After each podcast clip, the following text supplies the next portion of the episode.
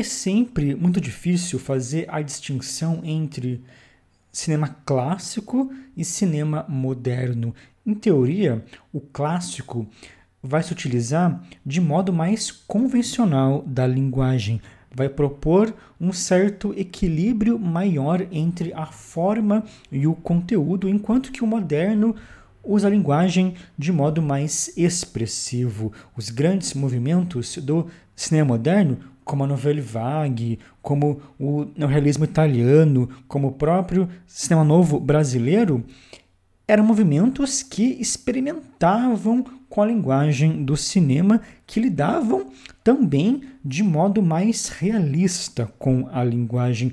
Essa é uma definição bem ambígua. Existem várias obras que não irão se encaixar nessas definições. Eu até falo sobre isso em um outro vídeo aqui do canal, vou linkar o vídeo aqui em cima, mas essa é uma possível definição da diferença entre clássico e moderno. Apesar do Psicose do Hitchcock ser um grande clássico no sentido de ser um trabalho muito importante para a história do cinema, é uma obra que, na verdade, nos oferece vários elementos do cinema moderno, até porque o moderno nos Estados Unidos não começa apenas na nova Hollywood, mas desde os anos 40 e 50 a gente já percebe diretores que trabalhavam com a linguagem de modo moderno nos Estados Unidos. Diretores que, na verdade, até influenciaram o cinema europeu, influenciaram até a novela vague.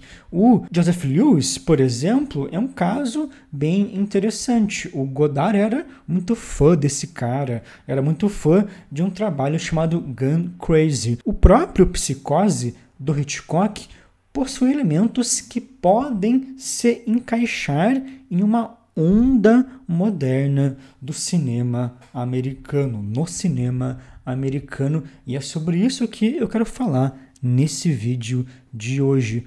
O Hitchcock, nos anos 50, havia começado a trabalhar na TV e ele gostava muito de uma certa dinâmica mais prática do trabalho na TV. A equipe de filmagem era menor, existiam menos cenários, tudo era mais rápido, mais prático. Então, ele sentiu vontade de fazer um filme assim, de fazer um filme nessa dinâmica mais prática da TV. No Psicose, ele se propôs a fazer um longa nessas condições, enquanto os grandes filmes de Hollywood daquela época eram os musicais ou eram grandes épicos, como o Ben-Hur, por exemplo, o Hitchcock quis ir para um lado oposto, quis fazer um filme menor, entre aspas, um filme com uma caracterização mais cotidiana,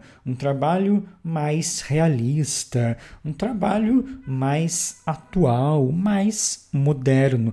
Claro que o Hitchcock é um cara que estiliza muito a imagem, que faz planos muito sugestivos, mas toda a caracterização do psicose é bastante realista. A personagem, a Marion Crane, usa pouca maquiagem, usa roupas comuns.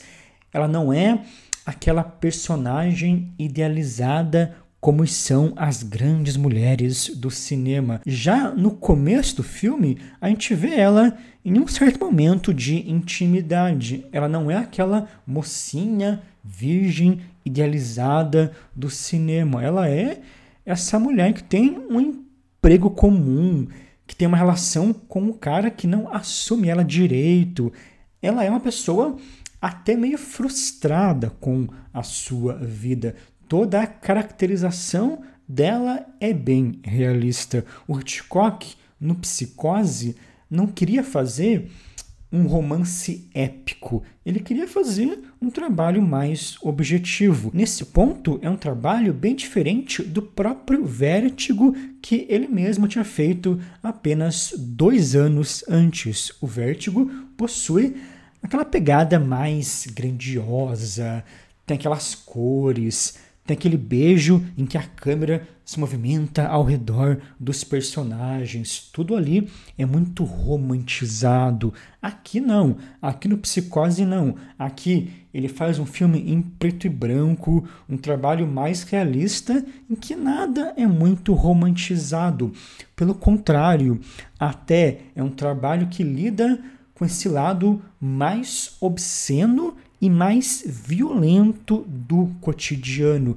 O próprio Hitchcock dizia que ele queria fazer mais filmes assim porque ele achava que o público estava mudando. Ele dizia, por exemplo, que as cenas comuns de beijo já eram consideradas banais por espectadores mais jovens. É interessante, então, a gente pensar que hoje o Psicose é considerado um grande clássico, mas na época nem a Paramount aceitou produzir o filme.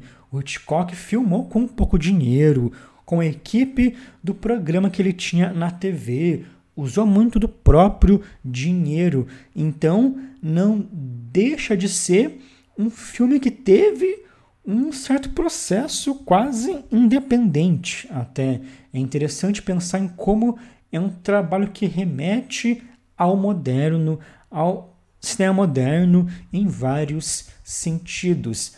A produção dele foi menor, foi quase independente. Ele teve várias dificuldades para produzir o filme. Né? O Hitchcock teve várias dificuldades. Ele vai lidar com um tema que esse cinemão comercial não lidava. A caracterização é mais realista e menos épica, menos romantizada.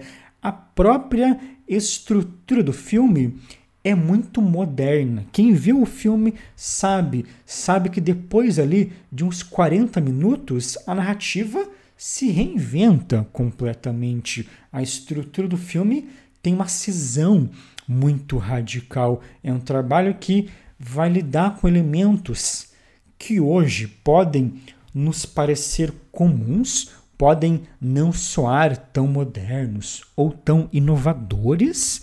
O próprio Hitchcock pode soar como um cineasta até meio careta para alguns, mas colocando tudo isso no seu devido contexto, a gente percebe que foi um trabalho bastante inovador, uma obra que, junto com outros grandes cineastas, como o Nicholas Ray, como o John Cassavetes, como o Joseph Lewis, com certeza influenciou toda uma próxima geração do cinema norte-americano, influenciou muito a geração da nova Hollywood. Inclusive, uma das soluções para a crise que Hollywood entra nos anos 60, na verdade, para o ápice de uma crise que já vinha há muito tempo foi justamente esse foco em trabalhos mais modernos, em trabalhos com elementos modernos